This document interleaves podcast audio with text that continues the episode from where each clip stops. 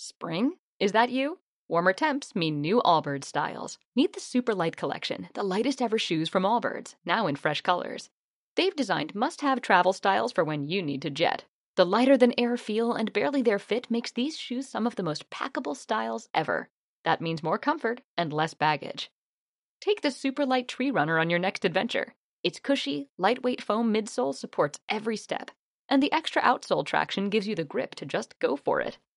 The eucalyptus fiber upper adds next level breathability to keep you going all day. Plus, the super light tree runner is comfortable and ready to go right out of the box. So, what can you do in a super light shoe?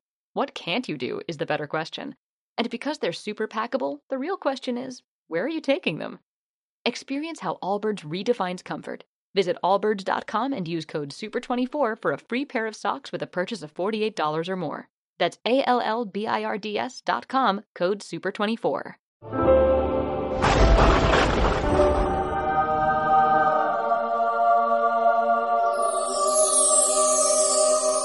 En aquel tiempo disputaban los judíos entre sí, ¿cómo puede éste darnos a comer su carne?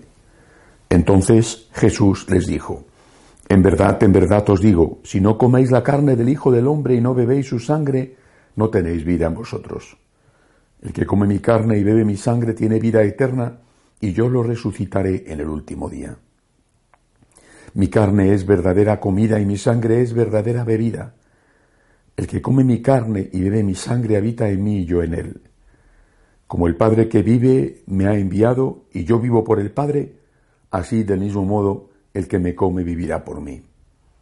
Este es el pan que ha bajado del cielo, no como el de vuestros padres, que lo comieron y murieron. El que come este pan vivirá para siempre. Esto lo dijo Jesús en la sinagoga cuando enseñaba en Cafarnaum. Palabra del Señor. Hoy la Iglesia celebra la memoria obligatoria de San Juan de Ávila, al menos en España. Es una fiesta de un santo español, patrono del clero diocesano español y uno de los, de los grandes renovadores de la espiritualidad, especialmente de la espiritualidad sacerdotal en, España y probablemente también su influencia se hizo sentir en Latinoamérica y en Filipinas que eran los territorios donde España tenía presencia. San Juan de Ávila se preocupó mucho de la, del alma, del cuidado del alma del clero diocesano. Eh, influyó menos en, la vida religiosa, quizá eso lo hicieron otros, pienso en San Ignacio, Santa Teresa y antes de ellos, por ejemplo, el cardenal Cisneros. Y recordando a San Juan de Ávila, me ha venido a la mente inmediatamente la reciente homilía del secretario del Papa Benedicto XVI eh, en una ordenación sacerdotal que él ha llevado a cabo en un monasterio en Austria.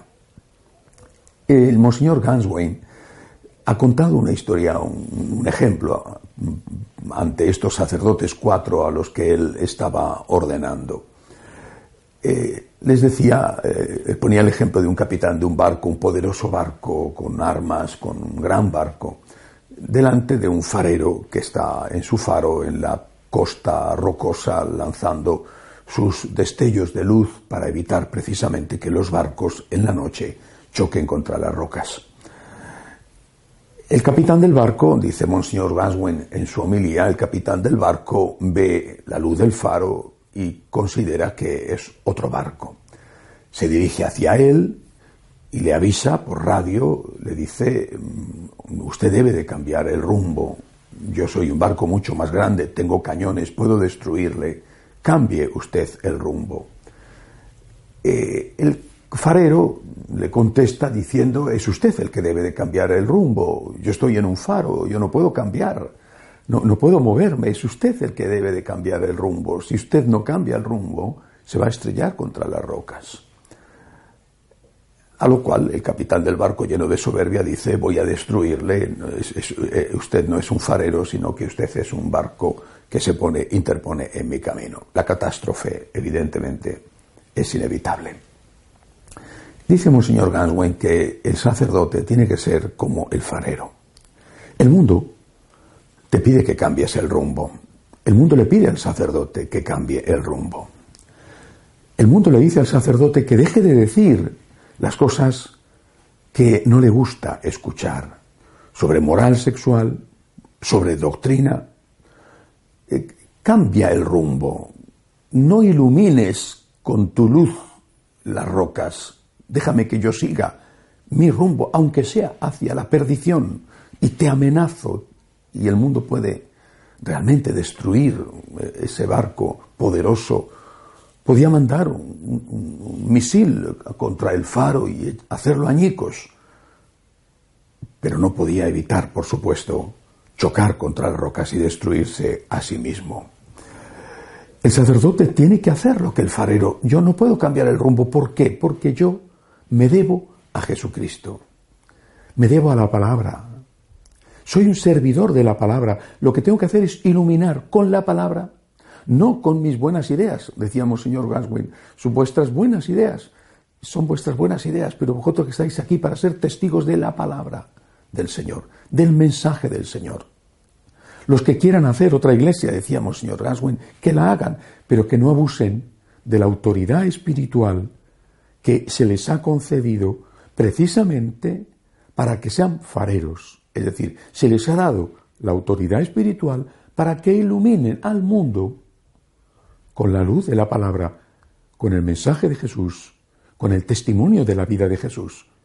Si, por lo que sea, por miedo al mundo, porque han sido amenazados por sus propios intereses inconfesables, por lo que sea, dejan de dar esa luz entonces van a provocar no solamente su propia ruina en la tierra y sobre todo en la vida eterna, sino que van a provocar también la ruina de esos, incluso que les están amenazando.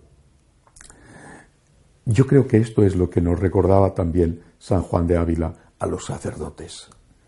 No sois dueños de vosotros mismos ni sois dueños de la luz que tenéis que dar. Tenéis que transmitir la luz de Cristo, la luz del Señor. Y tenéis que ser fieles a eso aunque os amenacen o aunque no os interese transmitir esa luz, porque más os convendría quizá eh, eh, mirar para otro lado. Pero sin embargo tenéis el deber de transmitir la luz de Cristo, la palabra de Dios. No abusar de la posición espiritual en que os han colocado por el sacramento, el del orden, para dar vuestras propias ideas, diciendo que son la doctrina de Jesús, o para traicionar directa y abiertamente esta doctrina de Jesús, diciendo que hay que hacer una nueva iglesia.